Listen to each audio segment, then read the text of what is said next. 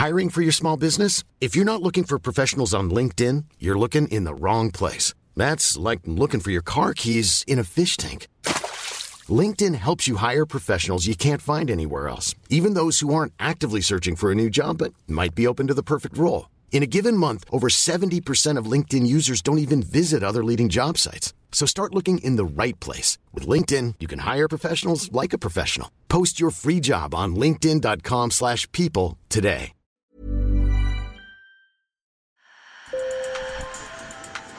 Bonjour. Hello. Hola. Marhaba bikoum. Sur le fil, Le podcast d'actu de l'AFP.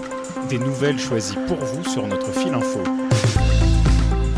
Ils devaient arriver en France à la rentrée pour étudier ou terminer une thèse, mais les tensions entre leur pays sahélien et Paris ont chamboulé leurs plans.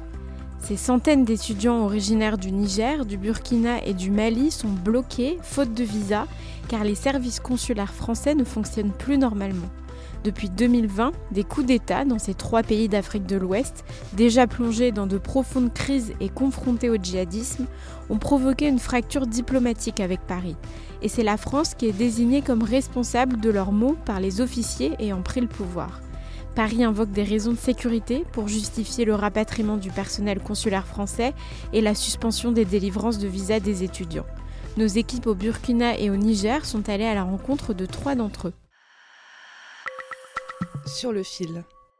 Baharou Sarimou Abdoulaye est doctorant en sociologie à l'université Abdou Moumouni à Niamey. Il devait achever sa thèse à l'Institut des mondes africains à Paris, mais toujours dans l'attente d'un visa, il est bloqué à Niamey. C'était pas souhaitable qu'on en ait arrivé à ce, à ce point-là pendant cette époque où on sait que euh, la coopération généralement scientifique ne devait pas avoir, avoir des limites, quelle que soit la situation qui, qui, qui prévaut. C'était avec euh, une désolation qu'on a appris cette euh, suspension des, des mobilités et de, la- de la délivrance des visas. Sa situation illustre l'impact de la dégradation accélérée des relations entre ces pays du Sahel et la France, ancienne puissance coloniale. ça pouvait se limiter tout au plus à, à la question de la politique et non sur la question de, de la science. Parce que je l'ai- je- vous n'êtes pas sans savoir que le Niger aussi, c'est un terrain pour les scientifiques français. La France, les, scientifiques français quittent la France pour venir euh, faire un retrait pour pouvoir avancer dans leurs travaux et étudier certaines réalités euh, du Niger. Donc je, pense que euh, les conséquences, c'est des deux côtés. Au fil des coups d'État, au Mali en 2020 et 2021, au Burkina en 2022 et au Niger en 2023, la France a été contrainte de rapatrier ses soldats, ses ambassadeurs et une partie du personnel diplomatique. Les autorités françaises ont expliqué que la réduction de la présence sur le terrain rendait compliquée la délivrance des visas. Hassan Doulé Abdoul Kassoum, doctorant en géographie à l'université Abdou Moumouni à Niamey, avait une bourse de six mois pour achever sa thèse sur le pastoralisme à Angers. Ce qui nous a surpris, nous, même nos, autorités de CNSP, ils n'ont pas dénoncé les accords scientifiques. C'est les accords militaires qu'ils ont dénoncés.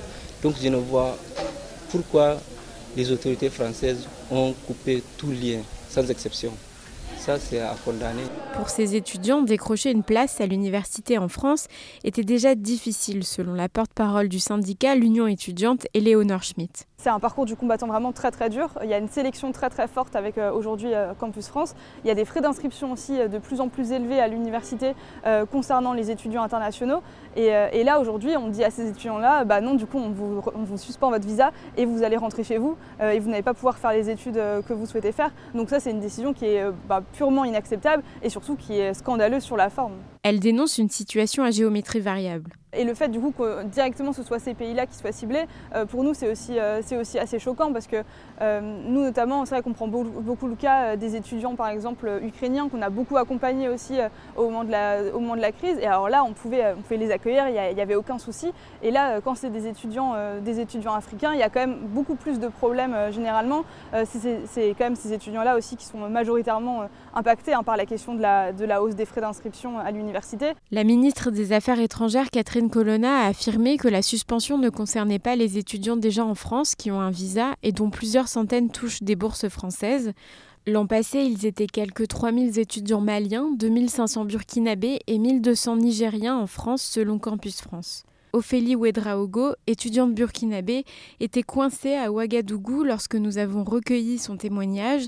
Inscrite en première année de médecine à Montpellier, elle aurait dû prendre l'avion pour sa rentrée début septembre, mais n'a pu avoir un visa qu'au mois d'octobre. Je suis les cours à distance parce que malheureusement, en fait, je n'ai pas pu partir vu que mon passeport a été bloqué au consulat suite à la suspension des visas. J'ai euh, contacté en fait ma fac et ainsi que ma prépa qui m'ont donné en fait la possibilité de pouvoir suivre ces cours-là à distance. Ophélie Ouedraogo attendait son visa depuis le 19 juillet, date à laquelle elle a déposé son dossier au consulat français bien avant l'annonce de la suspension des visas.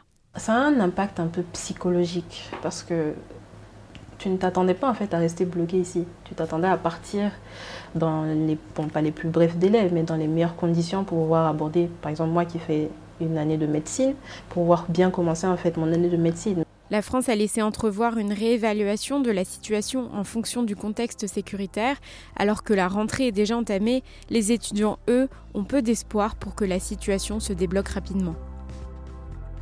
C'est la fin de cet épisode, merci de l'avoir écouté, merci à mon collègue Guillaume Bonnet à Paris, ainsi qu'à mes collègues au Niger et au Burkina.